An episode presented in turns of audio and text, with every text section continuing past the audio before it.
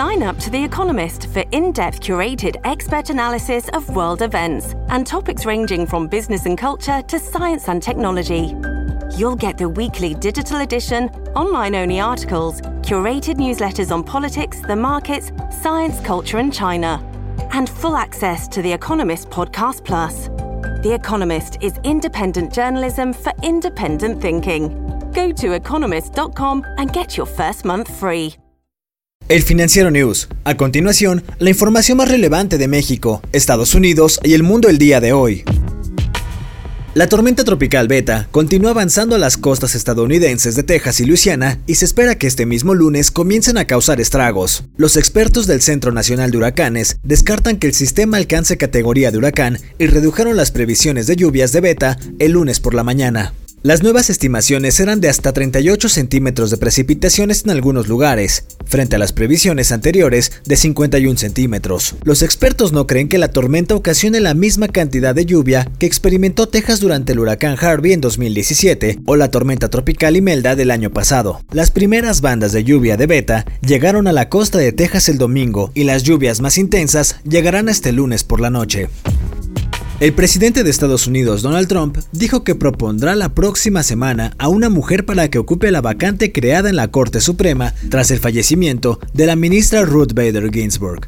Sin embargo, dos senadoras de su partido expresaron su oposición a llevar a cargo un voto de confirmación a favor de cualquier nominado a la Suprema Corte antes del 3 de noviembre, fecha cuando se elige un nuevo presidente. Tres deserciones más entre las filas de los republicanos serían necesarias para impedir que el aspirante, propuesta por el presidente, se integre en la Corte. El mandatario dijo que propondrá a un aspirante a pesar de las objeciones de los demócratas. El candidato demócrata Joe Biden rechazó como un crudo ejercicio de poder político el plan de Donald Trump para llenar una vacante de la Suprema Corte de Estados Unidos antes de la elección que reforzaría la mayoría conservadora de 6 a 3. Las restricciones de la administración Trump a WeChat fueron suspendidas este domingo por una jueza de California. Los argumentos de la jueza Laurel Miller establecieron que las prohibiciones violarían la libertad de expresión de millones de estadounidenses de habla china que dependen de él para comunicarse. La aplicación que se suponía que desaparecería de las tiendas de aplicaciones de Estados Unidos este día tiene 19 millones de usuarios habituales en este país y mil millones en todo el mundo. La administración estadounidense había argumentado que WeChat representaba una amenaza para la seguridad nacional, pero Beller dijo que no había pruebas suficientes de esto. Estados Unidos ha afirmado que WeChat es una amenaza porque su propietario está entrelazado con el Partido Comunista de China.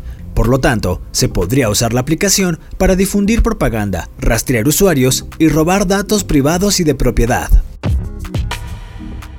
De acuerdo con científicos, la muerte súbita de cientos de elefantes en Botswana se debió a una neurotoxina en los pozos del agua.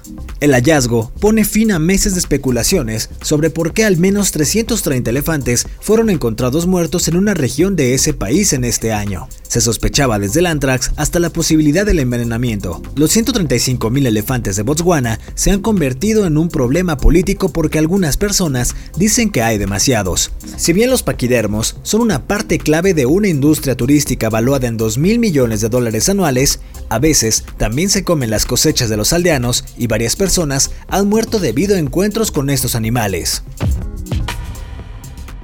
Un segundo voluntario en el ensayo de vacuna contra COVID-19 de AstraZeneca presentó una enfermedad neurológica después de su aplicación. Esta sería la vacuna que se envase en México. La farmacéutica dijo que no tiene aún un diagnóstico de este segundo caso. Sin embargo, una fuente anónima, dada a conocer por el New York Times, dijo que la enfermedad de la participante había sido identificada como mielitis transversa. Esta sería la misma enfermedad que hace unos días desarrolló otro voluntario que también es mujer. Si hay dos casos, esto comienza a parecer un patrón peligroso, dijo Mark Slickfa, experto en vacunas de la Universidad de Ciencias y Salud de Oregon, y fue citado por el mismo periódico. Hasta la próxima entrega del Financiero News, yo soy Daniel Maldonado, la producción es de Daniel Díaz.